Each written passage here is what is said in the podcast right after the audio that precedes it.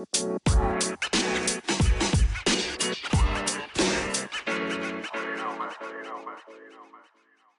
い。皆さん、こんにちは。Web3 ハッカソンプラットフォーム、アキンドを開発している金城です。Web3FM は Web3 について、まあ、技術的な話だったりとかトレンドとか、まあ、わかりやすく、まあ、深掘り、ざくばらに深掘りしていくような番組です。本日はですね、あの、Web とは何か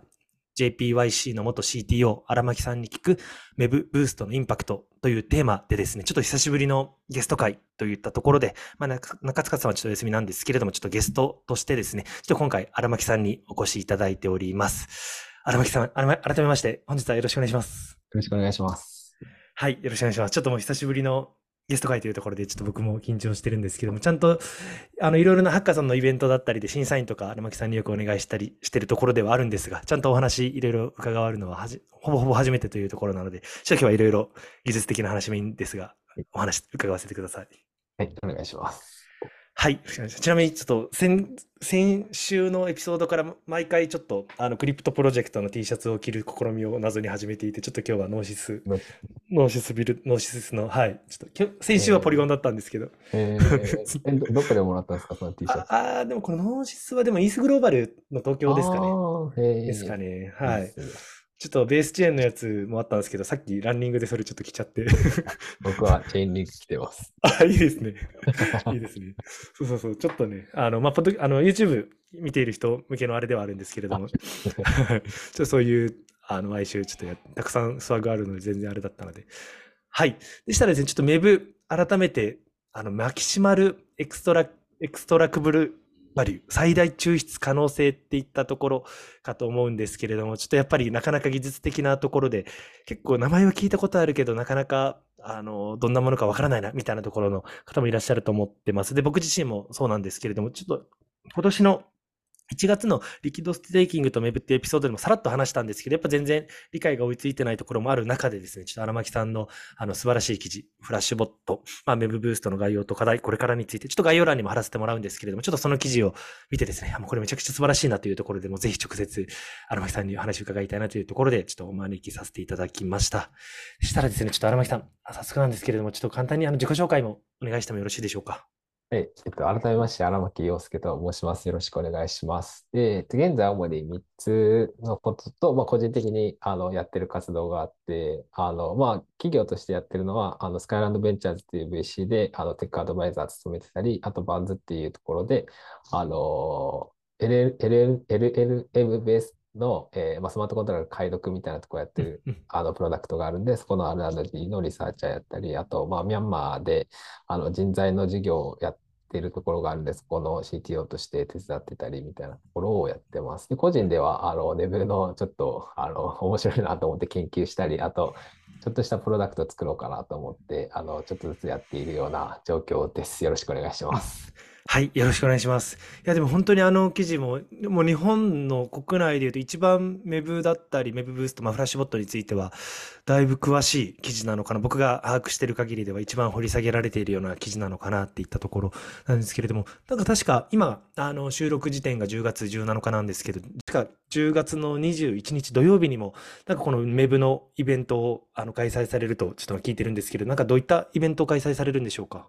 はい、えっと、ネブに関して基礎から応用まであの学べるイベントにしようと思って、えっと、開催する予定で、あの、本当にネブブーストとかネブがなんで必要かみたいなところの基礎から、あの、いろんな方が参加して、あの、日本で結構一番詳しいビターさんっていう方がいるんですけど、その方が主催として開催しているので、その方もあの登壇したり、あと、フェンブシっていう VC の方も登壇したり、あと、その結構ネブの文脈で、あの、いいそのデータサイトを作ってる A ゲンファイっていうところがあって、うん、まあ、そこのあのデータサイエンティストの方が登壇してくれたりとか、結構その 基礎から応用まで一気に学べるようなイベントになってて、かなりかなりそう日本においては、うん、そのほぼあの最先端の知が、うん、知見が得られるようなイベントになってると思うんで、ぜひ興味があご参加いただけめちゃくちゃいいですね。ですね、このエピソードを聞いた方で、また興味持ったっていう方、確かクリプトベースで土曜日の2時から5時まで、はい、はい、開催されるとのことなので、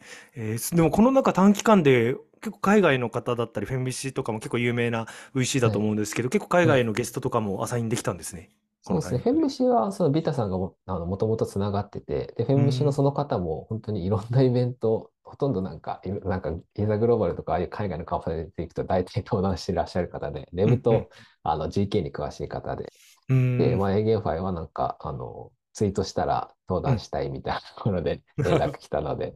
登壇してもらうっていいう形になやってます。ーいいですね。 MEV 東京サロンっていったところで、あ、はい。でも、種、種さんとだったり、スカイランドさんとかも、はい、こうホストみたいな感じで、 Ethereum Japan も入ってます。はいいいですね。了解です。そう、ビタ君も僕も仲良くさせてもらってるんですけど、やっぱり昔、ねはい1月も MEV の話、ポッドキャストでしたらもうすぐ、メブの話してましたね、みたいな感じであ 声かけてもらったりしたので、はい、彼もだいぶうん確かにはい詳しいのを認識してるので、はい盛り上がりそうですね。僕あとははビタさんからあのデブで教えてもらってるんで、ちょっといろいろ興味持ったところがあるんで。なるほど、なるほど。はいいいですね。あと、あれですね、荒牧さん、その本もなんかだ出されてますよね、ここ最近。はいスマートコントラクトの本でしたっけ、なんかその話もちょっとさらっとぜひご紹介いただけると嬉しいんですが。ああ、わかりました。えっと、それはその弁護士の清水さんと一緒にあの書いたきあの本にはなるんですけど、やっぱりその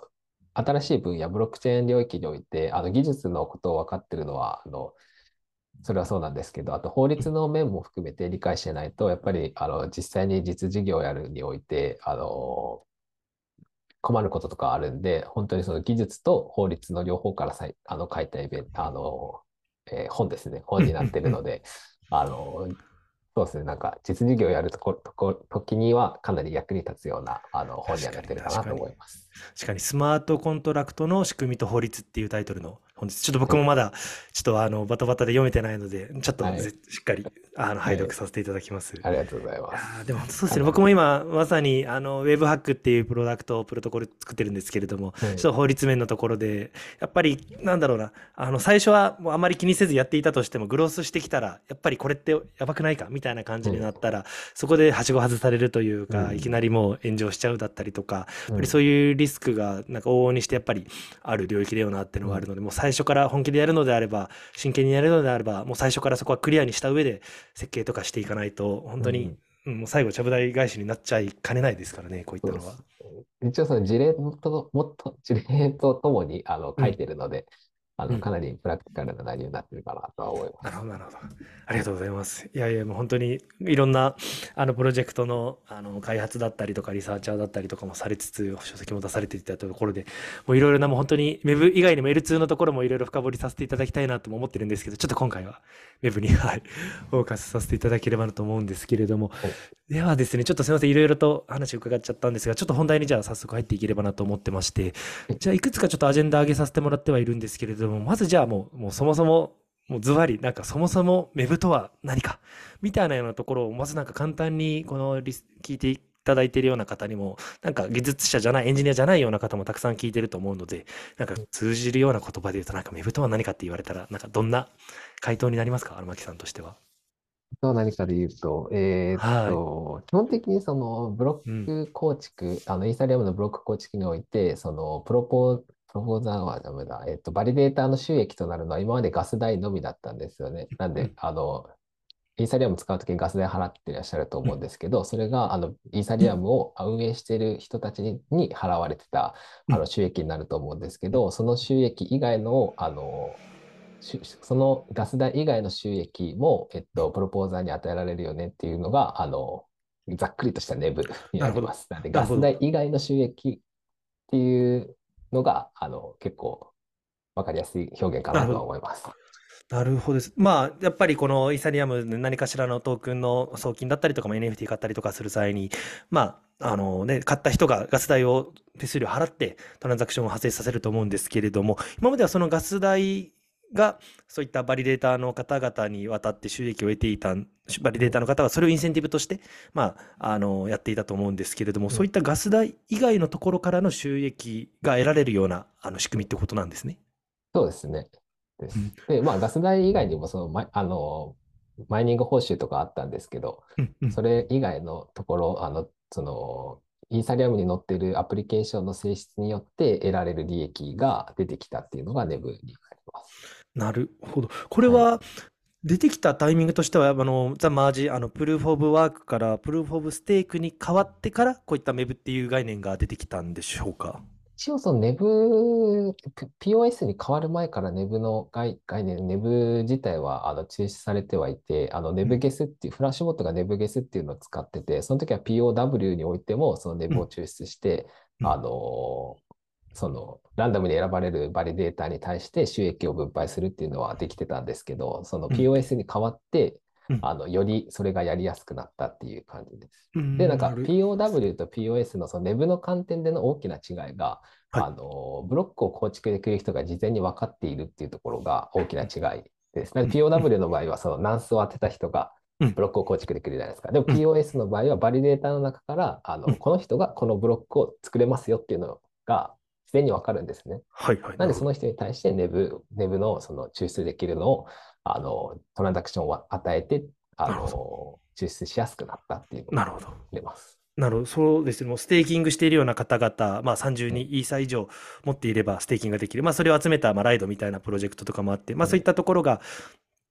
なんでしょう。あなたたちは、この、なんでしょう。な、なんていうんですか、 validator として割り当てはい。られますよっていったところが、まあ、ランダムに、あの、当てられて、でもはい。事前に分かるっていうことはい。ですね、先立って。はい。ちなみにもう一つちょっとご質問が、この、まあ、ガス代からの収益みたいなところは分かりやすいんですけど、それ以外からの収益っていったところは、誰がその、あ、な、はい。なんて言うんでしょう、あの、どこからのお金で、そのはい。人たちは収益、あ、 MEV を、なんだろうな、あの、やるというか、はい。バリデーター側は収益を新たに得る、その、収益の捻出元、拠出元ってどこになってるんでしょうあ、かわかります。ちょっと Neb をその抽象的に話したんで、具体、個別具体で話すと、は Neb い。に関しては主にその6つから、あの、うん、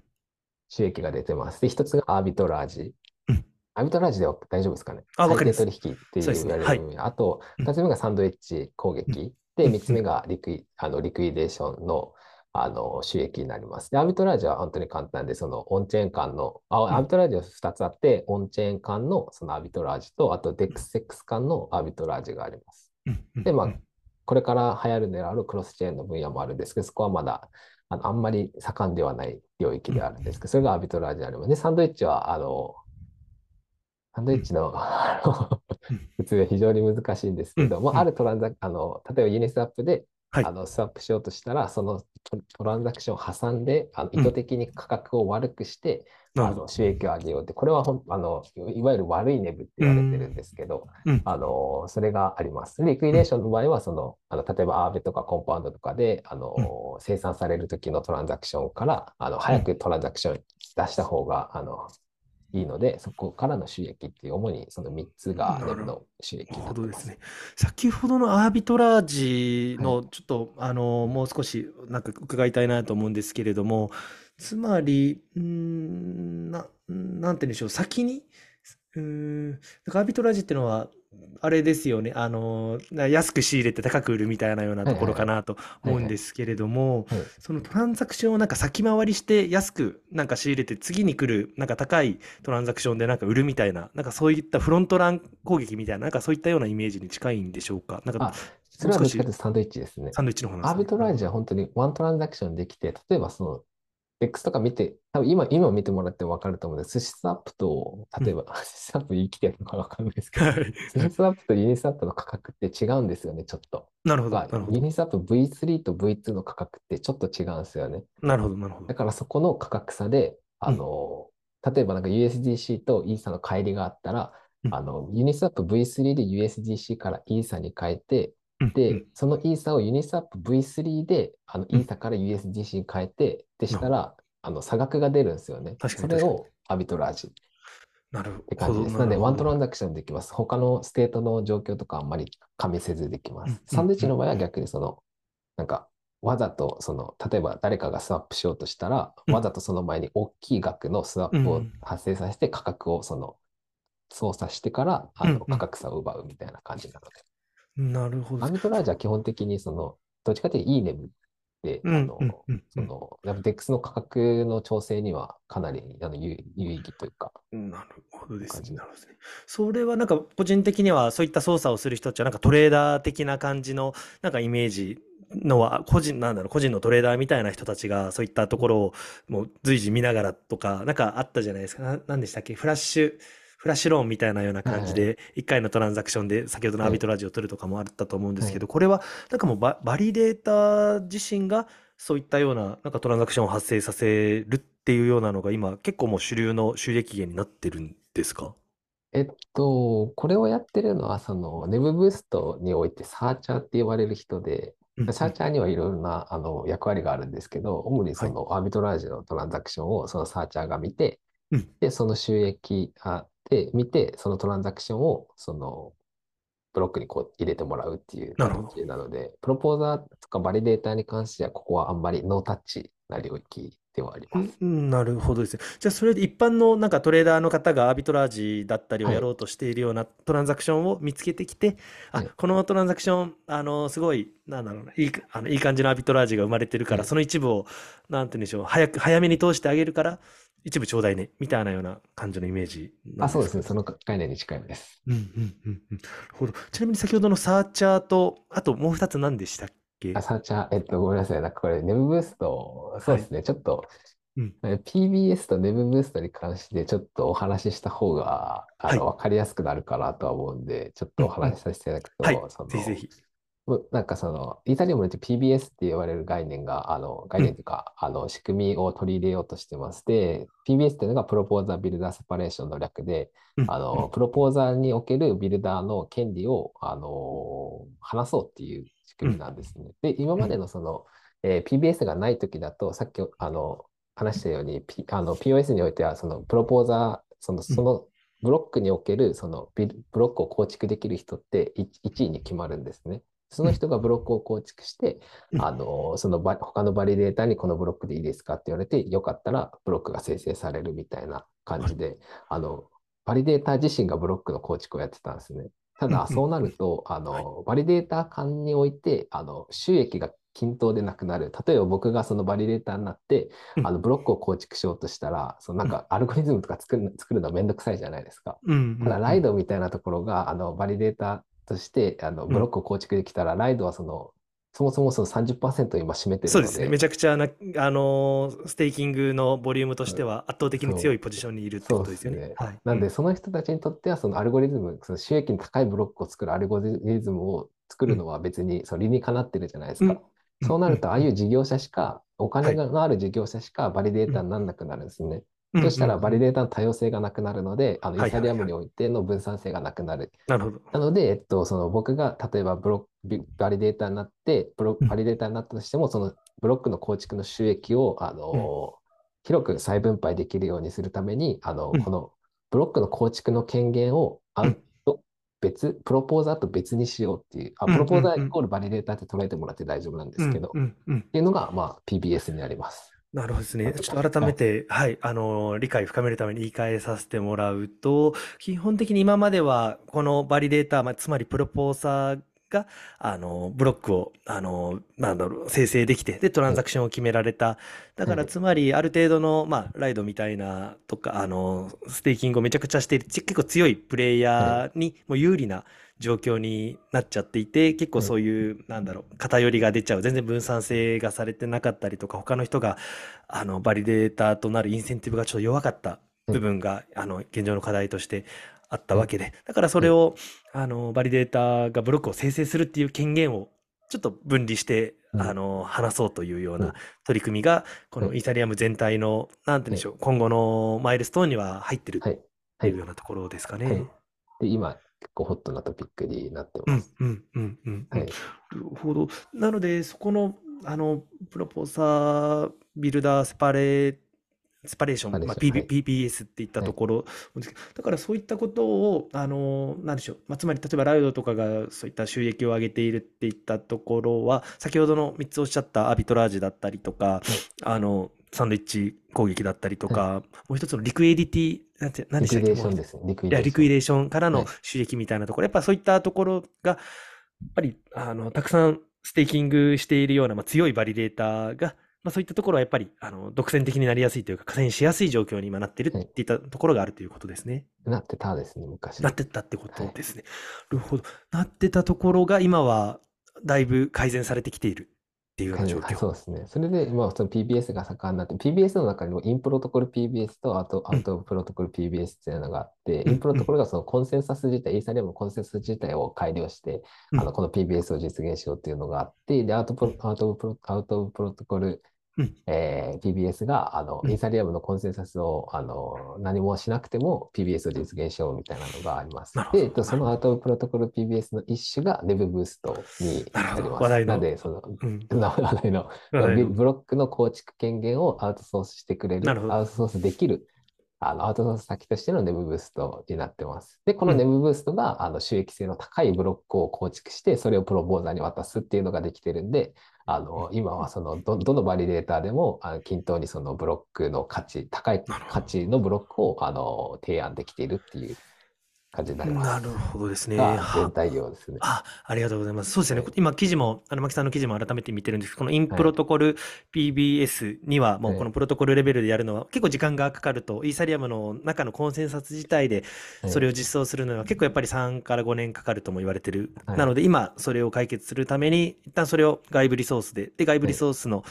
プレイヤーとして、フラッシュボットっていう、あの、なんだチームが Web ブーストっていう、そういったツールを作って、でもはい。みんな Web ブーストを使って、あの、収益をより均等に分配していくような、今、フェーズになってるということですね。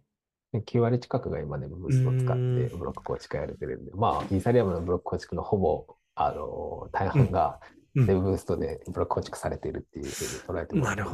な。なるほど。た例えば僕が、なんだろう、バリデータやっているプレイヤーだとしたら、もう仮にですけども、単独でなんかはい気合い入れて、32イーサステークして、ってなったら、基本的に、つまり僕は、あの、ウェブユース、 MEV-boost を使わない理由はないってことですよね。僕がバリデーターになったとしたら。そうですね、自分の収益をそのステーキング、ステーキングというか、その収益を上げたいなら MEV-boost 使った方が収益が高いっていうのがもう統計として出ているので、えってことですよね。はってことないかなですよね。なるほど、なるほど。もうじゃあ本当に、まあ、 Lido はちょっとあれかもしれないです。まあそういった大手の、あの、ステ、なんだろうな、ステーキングの、あの、プレイヤーないし、個人のところだったりとか、もうあらゆるステーキング事業者、まあ、つまりバリデーターとなっているようなところ、プロポーザーとなっているようなところは、もう基本、もう Web ブーストを使う一択に今なっている。はい、ほぼほぼ使ってます。なるほど。でも、はいやっぱ、っていったところの意味での、やっぱりこの最大抽出可能価値みたいなところで、やっぱり、なんですよ、ブロックからの価値を最大限にこの抽出するためにはっていうところの、まあ、ウェブブーストっていうところなんですね。そうですね。で、まあ、デブブースト仕組みに戻るんですけど、はいデブブーストにおいては、はいえっと、サーチャーとビルダーとリレイヤーっていう3種類が存在してます。はい、はいで、サーチャーがそういう、その、リクイデーションとか、アビトラージの、えっと、収益機会を探して、それをす探す役割を持っている人です。で、うんビルダーに関しては、あの、うん。そのサーチャーからもらった、バンドルってよく言われるんですけど、ネブの文脈では、そのトランザクションの束みたいなところで。うん。で、そのバンドルとか、あと、ネムプール、あの、パブリックなネムプールにあるトランザクションを、トランザクションをしから、うん。あの、収益性の高いブロックを構築するっていうのがビルダーの役割です。うん。で、そのビルダーが構築したのをリレイヤーに渡して、で、リレイヤーは、あの、プロポーザーとの橋渡し役、ビルダーがブロック構築したのを、えープロポーザーに渡すっていう役割になってて、この3社がうまく噛み合って、えっと、収益性の高いブロックを構築して、あの、プロポーザーに渡してるっていう風な状況になります。るほどですね。なるサーチャー、ビルダー、リレイヤーの順番で、な情報が渡っていくっはい。ていうようなところで、はいで、そのリレイヤーが渡す先は、先ほどのプロポーザーです。プロポーザーなんはい。ですね。なるほど。で、またプロポーザーは、でブロックを作るっていうところ。ブロックを提案する。ブロックはもう、ビルダーが作ったのをリレイヤーを通してプロポーザーに渡してるんで、なるほど。なるほど。価値が高いものをそのがあのプロポーザーに渡されたらプロポーザーはただそれをなるほど。POS の中身で、その POS の中身でも結結局その他のバリデータからこのブロックは正しいものだよねっていううんあのアテステーションを得ないとダメなので、それをただうん提案して、あとはもうブロックが構築されて終わりみたいなうん なるほどですね。なるほどですね。なるほどですね。もうもうもう本当に Web ブーストから提案されたもの、先ほどのサーチャー、ビルダー、リレイヤーのはいなんか3つで、あの、Web ブーストが作られてて、まあ、それが、から流れてきたリレイヤーから渡されたものをそのまままた提案に持っていけばはい通るよね。あ通ったら、まあ、あの、お金もらえるよね。みたいなような感じってことですね。はいほどですね。えーでもこの Web ブーストめちゃくちゃ、なんていうもう本当に一強というか 9割のあれが使っているみたい。あ、全体のトランザクションの9割が Web ブーストあの通じてブロックが生成されてるみたいなところすごいなと思うんですけど、なんか、なんでここまでのものになってるというか、な、なんて言うんでしょうね。なんでこんなに、あのーこのフラッシュボットの、フラッシュボッツですかね？フラッシュ、フラッシュボットですね。すみません。フラッシュボットのこの、ウエスト、なんでここまでなんか強い存在になってるんですか？他の、なんだ、競合とかが出てこないのかだったりとか、もう結構、あのーなんでしょうね、POS のはるか前からガンガン開発研究をしたのか、なんかこの存在になり得た理由みたいなところもちょっともし可能であれば伺いたいんですが。ああ、あと冒頭で話したように、フラッシュボット自体は、あの、ネブゲスって言われて、その POS 以前からこういうふうな、あの、ネブの抽出ができるような、あの、クライアントを開発してて、なるほどもうその時時点でも、あの、多分9割ぐらい使ってたっていうデータがどっかで見て、ちょっと、あの、正し、くはないかもしれないですけど、ほぼほぼその使われてたネブゲスがあって、で、うん POS に移動して、この Dev ブーストができたっていう文脈なので、あの、そもそも市場において、あの、はや、ここまで早く、うんあの、この構築、この仕組みを構築できたっていうところで、そその速さが全てだと思っています。うんうんうんうん。なるほどですね。だから、 MEV-geth のタイミング、まあ、つまり POW 時代のタイミングでも、まあ、一定数のぱり存在感だったりとか、有効なツールとしてはあの認識されていたけど、またこの POS に変わって、 MEV-boost に変わって、よりなんかまあ爆発したというか、もうこん、はい。あの、なんでしょうね、もうデフォ、デファクトになったみたいなところがあるっていうことなんですね。でもなんか調べれば調べるほど本当にうまくできてるなと思っていて、すごいですね。うん、POS に移行してすぐ やってて、もう2、3ヶ月ぐらいで9割近く埋まるようになったのであのうん、あの前前のあのグラフ見てもらったらわかるんですけど。う、ん、そうですね、そそう。いう感じで伸びてるんで、あのはい。本当に、うんうん。なんかここまでのレベルのものをあの短期間で作ったっていうところが、確かに な勝因なのかなっていう。確かにですねちょっとて、はい。この記事もあの概要欄に貼っておきますので見てほしいんですけど、うんいや、本当そうですね。今見てますけど、もう11月、去年の11月の時点でもう9割うんの、いあの、いなんだろう、あれはシェアは占めて占めてるなっていうのはありますね。なんかもともとこれはスタートアップなんですかね。なんか研究、リサーチャーのなんかチームみたいなような感じの認識だったんですけど、だから最近でも資金、資金調達も受けたましたよね、確か。このフラッシュボットのチーム。結構、構、うんうん。なんかえアンドリーセンとかからも資金調達受けてたような気が。うんでももう、すごいですね。もう、なんて言うんでしょう。インフラレイヤーというか、プロトコルレイヤーをがっつり抑えている、うん本当に、なんだろうな、あの、プロ、プロダクトというか、プロトコルになっているなっていうところで。うんとうございます。なるほど。ちょっとこの記事に沿った流れのあの話にはなってしまうんですけど、この Web ブースト、まあ、このプラチボットの Web ブーストが、まあ、だいぶ、なんて言うんでしょう、この使われている理由だったりとか、これ使われる前の、使われない状態の課題を、ビフォーアフターがすごい綺麗にご説明、なんだ、わかりやすく説明いただいたなってところなんですけれども、先ほどのなんか悪い、悪い Web みたいなようなキーワードとしても、なんかやっぱり、あの、他のところでもなんか聞くキーワードだなってのは思っていて、やっぱり悪い Web イコール先ほどのサンドイッチトレーディング、サンドイッチ攻撃みたいなところにやっぱり集約されるんですかね、悪い MEV っていうの、言うと。そうですね。なんか主に目に見えてるのはサンドイッチ攻撃で、あとまあフロントランニング、まあそのフロントランニングのその大枠の中でのサンドイッチ攻撃なので、なあの、ちょっと見えてないところでは、そのトランザクション先回りして、あうん。の、うん。なんて言うんでしょう、トランザクション先回りし入れられたりとか、そういうのは、例えば NFT の文脈ではあるのかなと思っていて、なんか NFT を買おうとして、それをその先にトランザクション入れて買われたみたいなところが。あると思うんで、なるほど。フロントランニングが悪いネブで、まあ、そこで結構大きく数として出てたサンドイッチ攻撃なのかなっていう。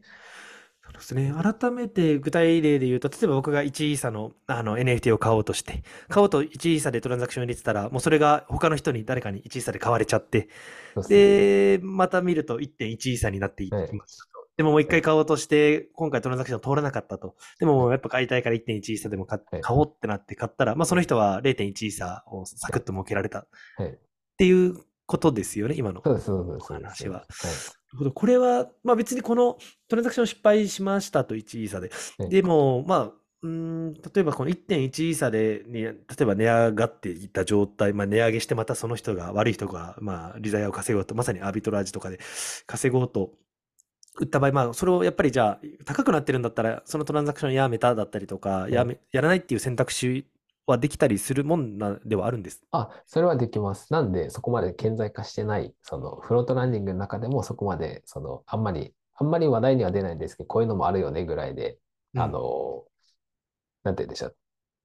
その、周知されているものであるんですけど、サンドイッチの場合はそうもいかなくて、トランザクション出したら、その、スリッページって言われる概念があっうんて、ここまで下がってもトランザクションを実行しますよっていうのがあるので、なるほど。その一回出しちゃったらもう、あの、トランザクションが、その、走っちゃうので、うん、あのうん、うん、うん。を出した時点で、その挟まれたら終わりみたいなのがあるんで、そのサンドイッチ攻撃の方がより顕在化したあの課題として出てるかなっていう、その割うん割レブの文脈で。ですね。出したら終わりというのは、例えば今今のあの例には当てはまらない感じなんですかね。例えば1.1、あ、例えば1イーサで買おうってトランザクション通したりとか、それが先ほどのススリペスリページでしたっ2ページけです。はい。スリページ。であ、なんかはい1.1までのなんか許容にあらかじめなっていたら、1イーサで買いたかったけど、それがスリページが通っちゃって1.1イーサで結局買うことになった。みたいなようなことが全然あり、あの、普通に、なんだろう、顕顕在化された、なんか、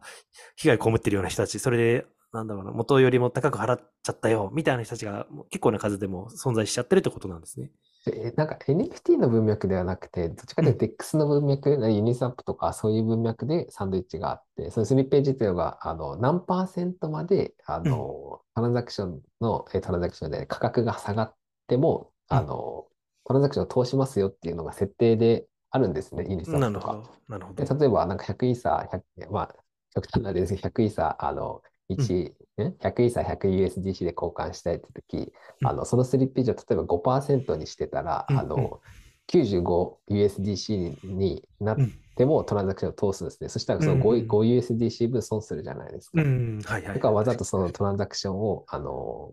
高いスリッページを設定しているトランザクションを挟んで、あの、うん。その価格差を狙うみたいなのが、なるほど、なるほど。なるほど、なるほど、なるほど。NFT の場合はその本当に決め決め値なんですよ、はいはいこのイーサな、あこのいくらみたいなのうん。をそのまま指すんで、フェールはしちゃうんですけど、そのうん。X の場合はその加減が決まってるんで、その加減マックスなら通っちゃうので、はいはいあのフェールしないで抜けちゃうっていう感じです。うん、なるほどですね。なるほどですあの、いでも分かります。僕も、あの、それこそ、ユニスワップとか使う際に、このね、1、まあ、仮にも、今分かりやすく言いますけど、1イーサが、ちょうど100、あのー、なんでしょう。なんて言えばいいんだろう。いまあ、仮にですけど、1イーサがその100トークンのイコールにはならないわけで、はいもう常時動いてるわけで、そこがやっぱり 0. 何パーセントだったり、数パーセントがちょっと差出てももう交換通しちゃうね。みたいなような感じはい。になってるってことですよね。はい。だから、正直一発のそこのサンドイッチ攻撃、一発ではもう本当に数ドルとかぐらいの規模かもしれないですけれども、それをもうボ,、ボットでガンガン回しまくって収益化してるっていうようなじあのところなんですかね。だ私、えっと、結構その額が大きい時にそういうのが起こるので、あのちっちゃい額だとスリッページ自体がそもそもあの大きくないので、そのうんうんガス負けしちゃって、あのなるほど。挟まないので、そのやっぱ額が大きい、そのクリプトの初心者の方とかが、とりあえずスワップしてみようっていう時、額が大きかったりするんで、なるほど。あのそういう時にかなり狙われるような状況。なるほどですね。あと、ボラ主ティリティに、とか、あの、なんか、魔界魔界のトークンとか、はい草トークンを取引する時も、スリッページどうでもいいから、とりあえず通してくれみたいな時は、い結構起きやすいような確かに感確かに。じかな。そうですね。僕もなんか焦焦ったりしてるというか、結構急いでる時とかは、はい。もうとりあえずあんまり気にせずというか、はいそうですよね。確かにあんまりでも、確かに僕も別にその DeFi ゴリゴリ使う系じゃないので、そういったはい投機的なことはしないので、はいあれですけど、確かにな、あんまり気にしないですね。確かに普通になんか使ってる分には。でもそこは実は、ちょっと損しちゃってるみたいなところがあるってことですね。はい。先ほどのやっぱ顕在化してないって言ったところ、ね。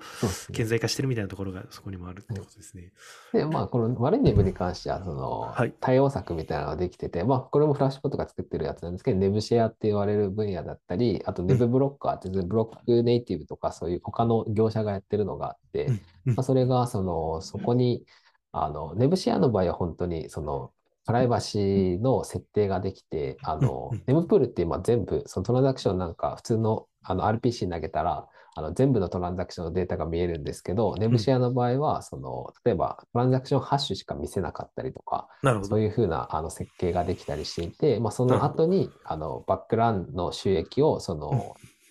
デブシェアを使ってトランザクション投げてくれた人に収益分配するみたいなのができてきてるので、あの、まあ、この悪い MEV に関しては、おのずとなくなっていくのかな。まあ、あとスリッページちゃんと設定してればいいだけの話なので、なくなっていくのかなっていうのは、まあ、見えてるかなとは思います。なるほどね。主に、やっぱそれが起こる場所は、あの、 DeFi 領域のところだったり、特にもやっぱスワ、なんかそういうスワップ系のところ、 DEX のところがやっぱり基本な、その現場みたいな感じになってるんですかね。そうそうほぼほぼ、ほぼほぼほぼ DEX ですか？ DEX ですね。なるほど。なるほど、なるほど。ありがとうございます。なるほどね。なんかそういったところも、なんだろう、その記事にもあるのが、この intent based application の台頭みたいなところもあると思うんですけど、やっぱ intent みたいなところの、なんでしょう、流れも出てくると、先ほどのちょっとどんどん減っていくのかっていったところも、なんか intent 的なアプローチがメインになるにつれてっていうのも相関はあるんですかね、そこに関して。あんまり関係ないですか？あ悪い、悪いネブはもう多分なくなっていくっていうのは見えていて、うん、で、じゃあいいネブに関して、あの、なくなっていくかって言われると、あの、今ほど価格差はなくなるだろうなっていうのは、あの、見えていて、例えばそのオンチェーンのアビトラージでも、そのユニサップとかは、あの、そのスリスリページじゃないや、えー、価格がそもそもその乱高下しないように V2 から V3 に変わったりとか、で、だったりし、そのオンチェーン自体はもうそこでどんどんそのプロトコルの回収ができてきて、じゃあ DEXX はどうなってるかっていうと、そのユニスアップ X が結局あれは、あの調査で言うと、あの、オンチェーンの価格を壊して、あの、オフチェーンの価格から価格差を取って、それをオンチェーンであの取引しようみたいなところをやってるので、そうなるとその DEXX 間のあのアービトラージもなくなってくるので、あの本当にそのアービトラージ、まあ、いわゆる比較的いいネブって言われたところも、どんどんそのプロトコルの回収によって少なくなっていくかなっていうのは、うん、あの見えていて、まあ、ただ、あのそれはで、アビトライズ結局その今のその伝統的金融の分野でもなくなってはいないので、うん、あのクリプトがそのこのままずっと横ばいだったら収益は下がっていくんですけど、クリプトのその TVL がどんどん伸びていったら、その分だけあのアビトラージャの機会もあるので、うん。なんかクリプトの伸び次第かななるほどですね。なるほどですね。そこの差分、差分というか、アービトラージの、なんか、なんでしょうね、ボリューム、ボリュームというか、ある程度のプロ、今のば半分バグみたいなところみたいなのは、どんどん回収されて、はい、なんでしょう、そこのアービトラージ狙える場所は、なんでしょう、いけてるプロトコルであればあるほど、是正されてくるのはあるけど、そもそもマーケット自体が広がっていけば、まあそういった機会みたいな、あのー、収益性を上げていけるような機会みたいなところは、もうマーケットの広がりには比例は、まあ、するから、まあ、そこ自体は全然広がるんじゃないかみたいなところはあるというところですかね。あと、アビトラージ結局その DEX 間でやるので、うん、その DEX の数が増えるのと、うん、まずチェーンの数が増えたら、そのチェーン間でもあるので、あのまあ、その辺、その TVL、TVL とか、まあ、まあ、それ、ニアリーイコール多分クリプトのその伸び次第、伸びだとは思うんですけど。うんですねですね。ちなみにこのよ、い悪い Web っていうところのなんかその主体というのはやっぱ一般のユーザーというか DEX で交換をして、まあ、ちょっと本当はもっと割のいいあのトレードができたのにちょっと割が良くないトレードになっちゃったっていう結構主体はエンドユーザーの視点だと思うんですけど良い Web の主体はどちらかというと、ね、やっぱりバリ、バリデーターというかステーキングをしているようなユーザーからして収益が効率化するっていうところでのあの良いっていうところポジティブっていうところですよねそのなんか主語みたいなところで言うと。ああ良い悪いの主語は、確かに主体はなんかあ曖昧ですね。悪いのは多分ユーザーからとって悪いし、まあ、エコシステム、エコシステムが主体になるかなと思いますね。ユーザーでもエコシステムにおいていいネムか悪いネムか。なるほど、なるほど。まあそうですね。僕の今の話聞いた限りは、そういったあの分散化するインセンティブだったりとか、イーサリアムにコミットするようなインセンティブがまあ最大化される、しっかり収益が最大化されるのであれば、ステーキングしておいて収益が最大化されるのであれば、なんだろう、より、あの、イーサリアムエクストにコミットするような、なんだろう、あれにはなるのかなっていったところでの、なんかポジティブなところは、すごい感じたなっていうところですよね。で、やっぱりそういった面で、つまりなんか Web のキーワードだったりとかよく聞く部分はありますけれども、やっぱりそこの主語みたい、主語っていったところで言うと、やっぱりでもどっちかっていうと、一般の、なんでしょうね、もう何イーサも持ってるような、あの、エンドユーザーとかっていうよりかは、あ数数イーサとかしか持ってないようなエンドユーザーっていうよりかは、ある程度まとまった、なんだろう、あの、なんだろう、イーサリアムを持ってるような、なんかバリデータになり得るような人たちの中での、やっぱり、あの、ホットトピックっていったところになってくるんですかね。恩恵を受けるような人たちまあ、は。はい。ネブがあるせいで、うん悪い言い方ですがあるせいでうん、えっと、まなんか、なんて言うんでしょう。あの、あ、ごめんなさい。あの、いい。あの質問に答えると、このはい。ネブの問題っていうのは、あの、額が大きい人だけではなく、イーサリアムを使う全、使う人全員に言えるような問題であると思っていて、はい。というのも、このネブにおいて、ネブ、ネブって捉えるとその収益って捉えられがちなんですけうんどうん、講義のネブであの言うと、僕はそのブロック構築って捉えていて、こ。のブロック構築がそのトランザクションが含まれるか含まれないかもあるので、うん。例えばここのネブがそのなんかどんどん悪い方に解約されていくと、あうん。のそれはそのイーサリアム、僕らがイーサリアムを使うときに、そのあ悪悪悪悪影響がうん。あの間接的には及ぶので、あのまあ、ネブの直接的な影響はあの大きい額を持っている人がその、うん。悪いネブとかだったら被害を被る可能性あるんですけど、まあ、うんあのそこの変なシステムが悪悪い方向、そのシステム全体が悪い方向に行くと、イーサリアムの利用者全体があ。のそうですね。被害を被る。そのうんそもそもブロックチェーンじゃないじゃん。と こはいろ、あの、はいはいはい。検閲ありありで、そのトランザクション全然通んないじゃんみたいなとはいころには、はいはいはいはい。あの、なるのかなとはね。そうですよね。大きいトランザクションばかり優先がされちゃって、はい全然自分の少額の、なんだろう、ものが全然通らないっていうところとか、はい結構そうってことですよね。はい。あの、うん一番わかりやすい、なんか悪影響みたいなところで言うと。そうですね。あと、そもそもなんか、トランザクション通してくれないとか、うんうんうんうん。まあそこがその、優先順位を書き換えられてるかってことですよね。はい。そうですね。なるほどね。ありがとうございます。ちなみになんか、あの、荒牧さんから見て、この、なんか、トレンドだったりとか、やっぱりこれ、この領域が盛り上がっているような、なんか理由とか背景って、なんかどういったところにあるとお考えですか？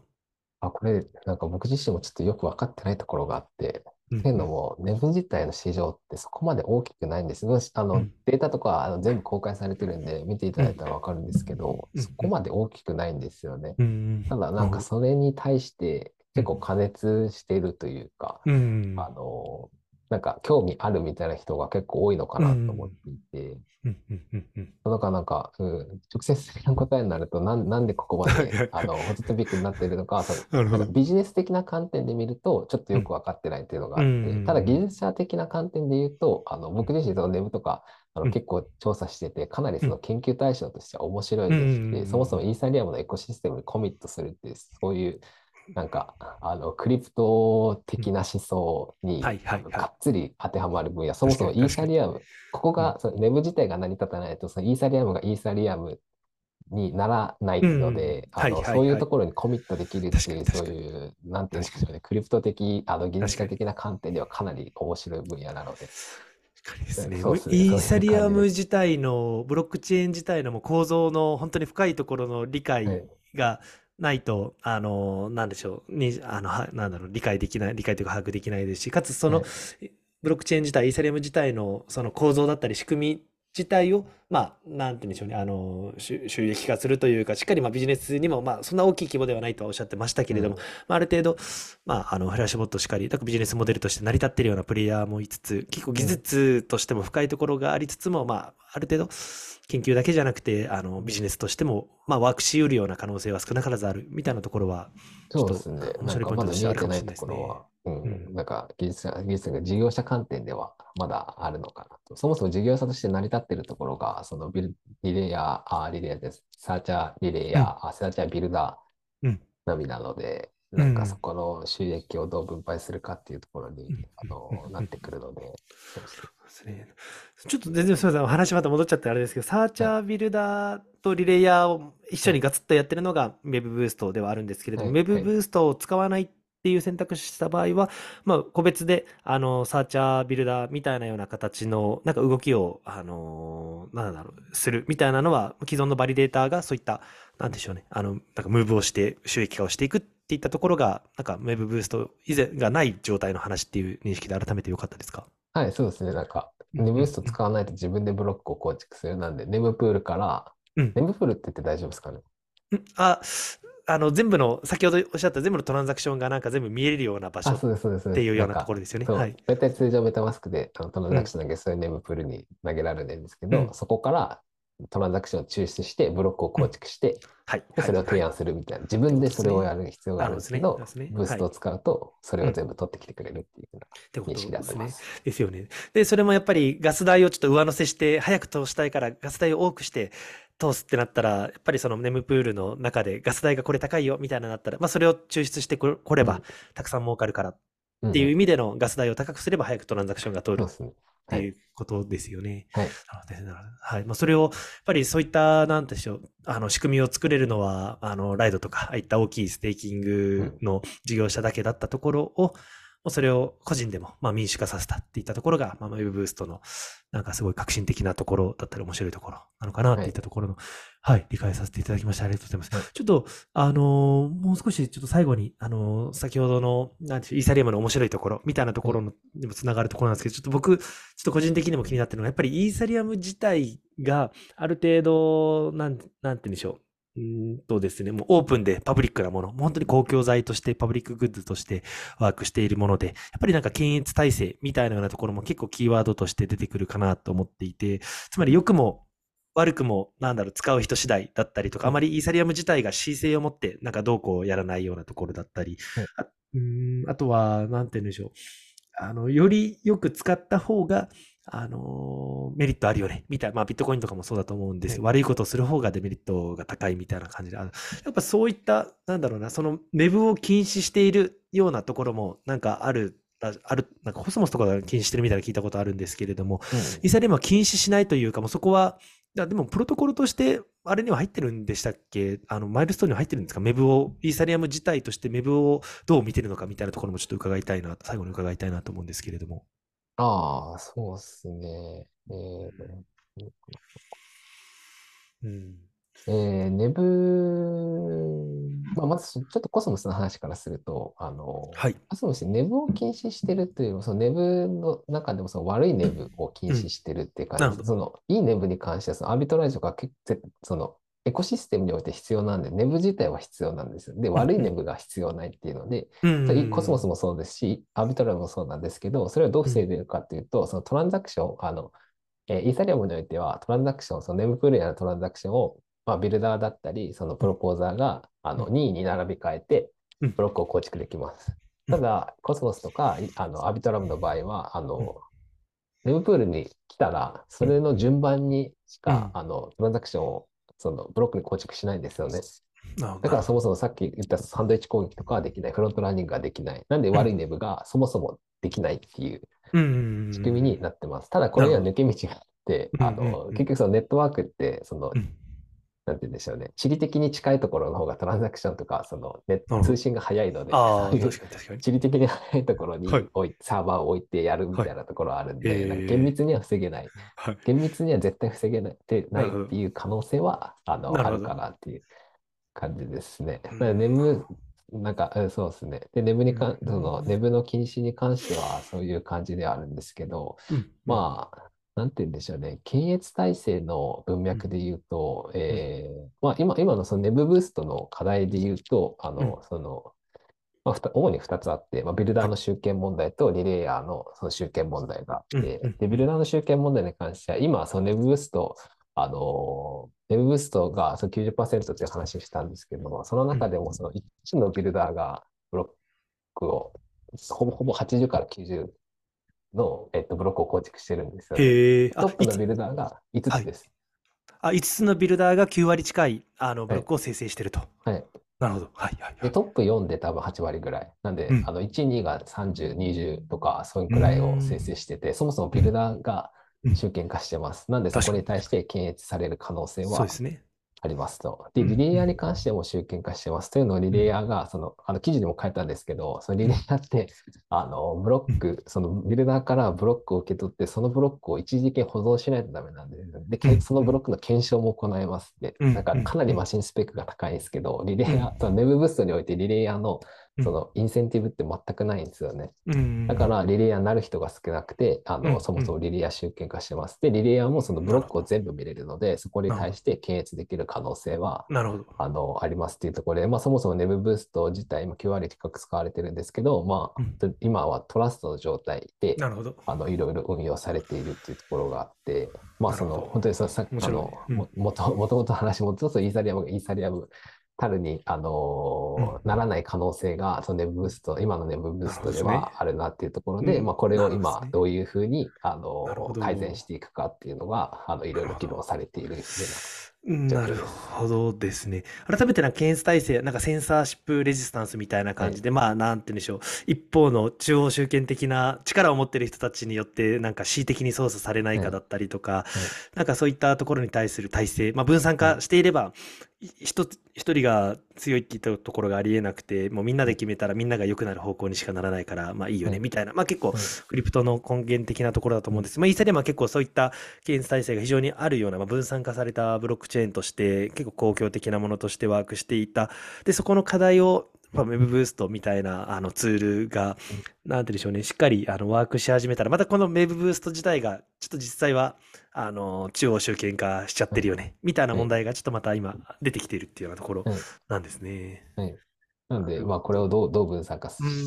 せていくかっていうのが、これからの議論になって、まあ、それのために、その、今、そのアウト、アウトオブプロトコルなんで、そのコンセンサスを変えずにやってるので、そこをうんコンセンサスを変えてやるべきかとか、そういう議論がなるので、まあ、これからど。どういうふうに変わって、その、検閲体制がそもそもなかったような状況から、まあ、なかったとは言いづらいんですけど、うん昔から、うん。なんか、あんまりないような状況だったところから、まあ、どういうふうに今後、その検閲体制を少なくしていくかっていう。面白いです。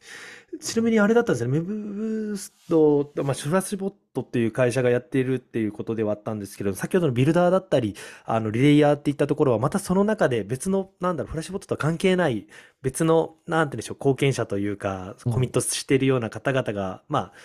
あ先ほどの5人とか数名ってことですけど、せ世界中にまあ数名い、また別でいるってことなんですね。別の個人そうそうですね。なんかフラッシュボットが、その Nev ブーストの中でブルダーとかリレイヤーのそのソフトウェアを構築して、そのソフトウェアを使って誰でもその Nev ブーストの仕組みに関われますよってしてるんで、フラッシュボット自体もビルダーをやってます。なるほど。で、それが多分なる10%ぐらいかな。Nev ブーストに関しては、ほどですね。ビルダーの中で。ともとはなので、そのフラッシュボットのそのメムブースト自体も、もうあの最終的には分散的にもっともっとセンサーあの検出体制があるような状態で分散的になもう何万人あ何万人ってあれかもしれない何百人とか人たちにビルダーだったりリレイヤーだったりあのササーチャーも全然そんな関係あれは可能性はあるんですか？サーチャー自体も。はあんまり関係ないですか、えっとうん。無数にいるんですけど、結うん局収益を上げてるのはだいたい10、10、10 10個ぐらい。なる10ほど。個、10なる個だったっけな。トップ10がめっちゃ稼いでる。なるほど。8、8で稼いでるな。るほどですね。ななるほどですで、ねサーチャーに関しては別に集権化しても全然問題ないかなと思っていて、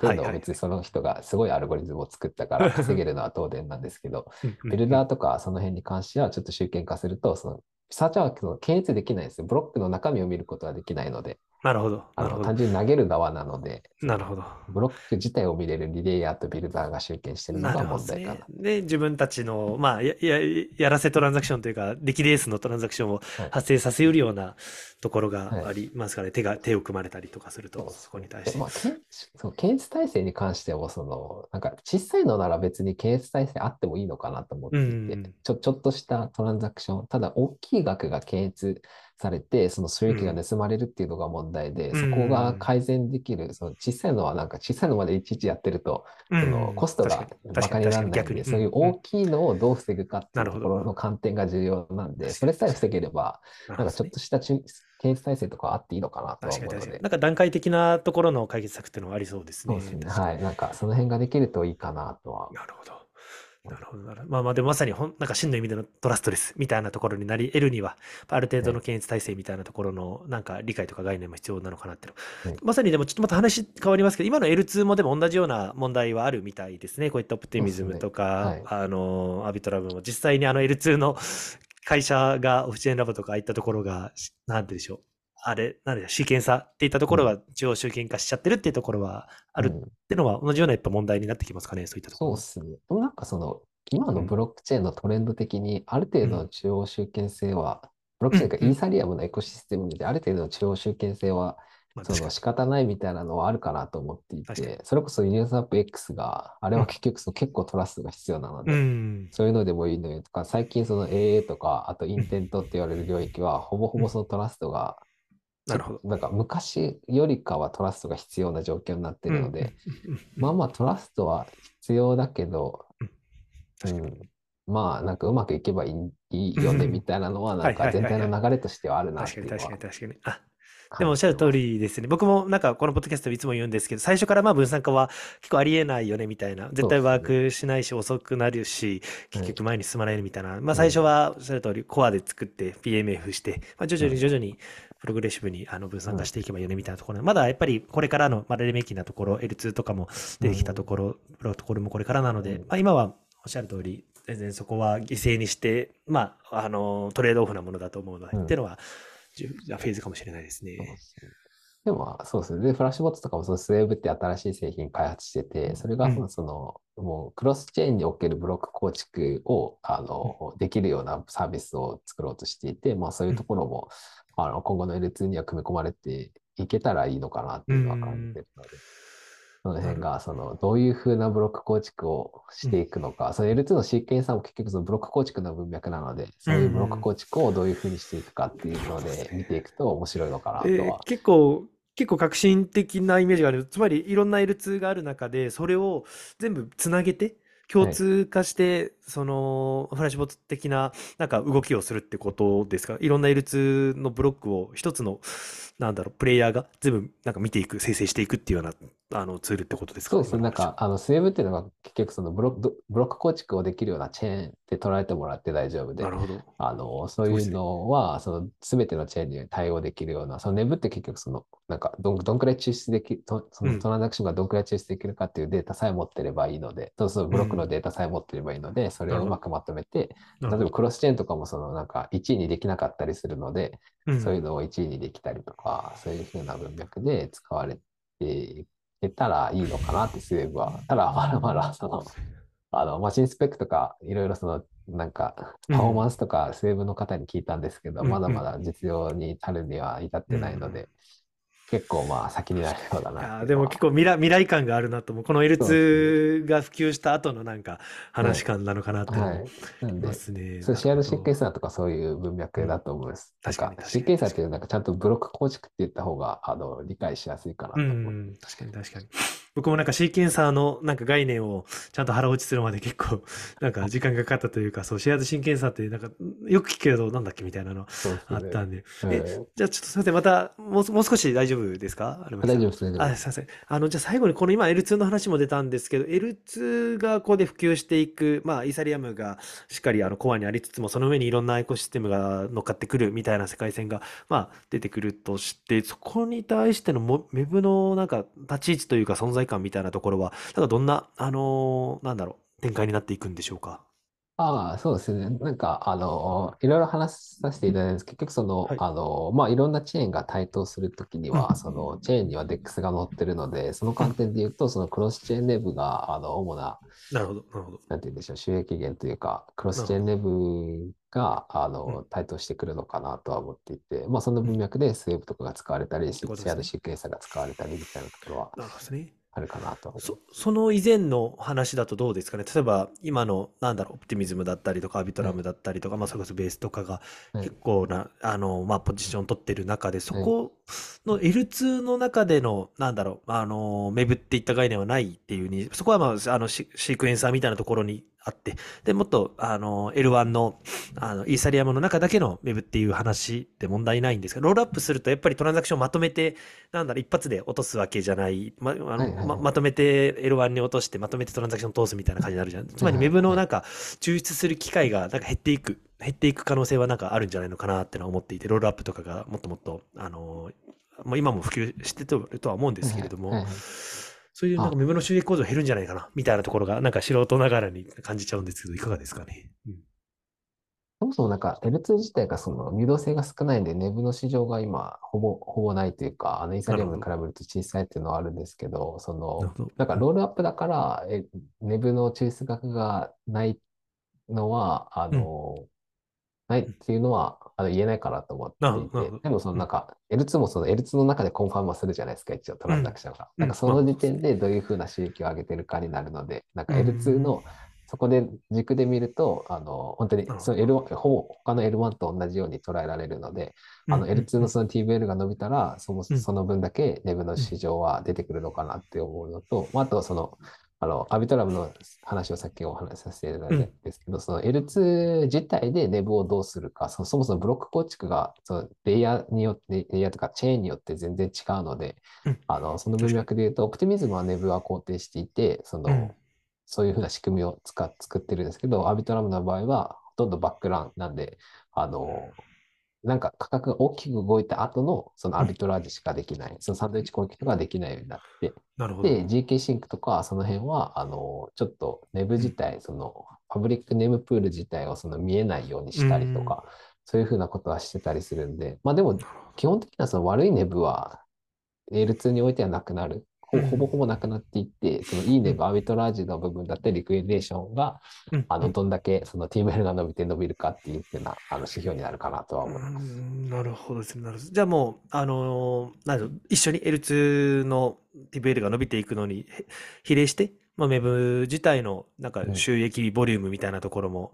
まあどんどんどんどん増えていくような、なんだろう、み未来というか展開っていったところは全然あり得るかなっていうところですね。そうですね、なんか、ネブを一つの証券会社で捉えてもらって大丈夫なので、うんうんその証券会社が増えれば増えるほど収益機会は、まあ確かにあの大きく確なるので、確かに確かに。そうですね、なんかそうですよね。そういうなる感じほどですね。でそうですね。だから L、L2 における、なんか証券会社という形でのメブっていったところがまた新しい、新しい L2 が増えれば新しいなんか、なんかメブの機会が増えるそうでていったようはない理解で大丈夫ってことですね。はい。あとは、ボラティリティが増えれば増えるほど、ネブの収益が、うんその、うん例えばそうんのカーブのこの前の事件があった時って、ネブの収益がバンって跳ね上がったので、そういう、なるほど。まあ、うん、クリプトが伸びれば伸びるほど、そういうボラティリティも起きるし、あの、 DEX も発生するしっていうところなんで、なるほど、なるほど。まあ、結局、クリプトの市場次第なのかなってういうのは、ん、確かにですね。まあ、いけてるアプリケーション、アプリケーションだったり、エコシステムだったり、チェーンができたら、またそこをフックに、あの、なんか分散化に貢献する、まあ、バリデーターとして、あの、貢献する人たちもう、ん。また、あの、収益機会っていったところが得られるし、みたいな感じで、本当になんか、あのーなんてでしょう、フライホイールじゃないですけど、もうどうんアプリが増えたら、そういった MEV というか、そこのバリデーターの、あの、プレイヤーも増えるし、みたいな感じで、うん本当になんか、順繰りしながら全体のエコシステムが広がるんだな、みたいなところは、うん今の、はい、お話聞いてすごい感じましたね。はいなるほど、なるほど。ありがとうございます。はい。もうすみません。ちょっと、あの、45分、50分と、ちょっと言いながらも1時間ぐらい お話聞いてしまったんですけれども、ありがとうございます。いや、もう非常に参考になりました。もう改めてうん、なんてでしょう、もう僕が一番なんだ聞いてる人も、これ、だいぶ参考になったかなと思うんですけれども、はい。もう、自信持って僕、メブ分かるよって言えるようになったと思います、これで。はい。はい。ありがとうかございますす。。はい。最後になんか、はい、もうそろそろ時間までなので締めたいと思いますけど、なんか最後に荒牧さんから、なんか告知でもご案内でも何でもいいんですけど、なんかありますか？せっかくなので。あ、そう、冒頭で話したようにイベントを開催するので、あの、ちょっと今回、そのネムブースト、例えばサーチャーとかビルダーとかリレイヤーって深掘るとかなり面白くて、そのビビルダーとかそのビットとかいう概念があって、そこをビルダー間でを勝負したりとか、そういうふうなところ、あの、もっと細かいところとかもイベントとかで話せるかなとは思うので、あの、ぜひ参加してもらえると嬉しいのと、あとまあ、その日本において Web の、あの、プレイヤーというか、あの、やってる人が非常に少ないので、まあ、これをきっかけに、その Web、そのイーサリアム自体のコアを触る人が増え、増えたらいいなと思うので、あの、なんかうん。Web とか、そもそも結構そのイーサリアムにおいてアプリケーションとか開発してきた経験があるので、何か気になることがあれば、あの、遠慮なくご連絡いただいて大丈夫なので、あの、引き続きお願いできたらとは思います。ありがとうございます。はい。概要欄に、あの、はい、荒牧さんのツイッターだったりとか、あの、記事も、ぜもちろん貼らせていただきますので、ぜひ、はいあの、気になる方はコンタクト取ってみると、イベントにもぜひ参加してみるといいんじゃないかなと思います。荒牧さん、じゃあすいません。もう、あの、急なオファーだったにもかかわらずありがとうございました。あ、いえいえ、ありがとうございまめちゃくちした。こちらこそ楽しかったし、勉強になりました。はい。はい。じゃあ、今日はありがとうございます。はい。でしたらですね、こちらの、あの、ポッドキャスター YouTube でも、まあ、あの、配信しておりますので、よかったらぜひこちらもご覧ください。はい。じゃあ本日もありがとうございました。じゃあ、荒牧さんありがとうございました。じゃあ一旦ちょっとレコーディング停止させていただきます。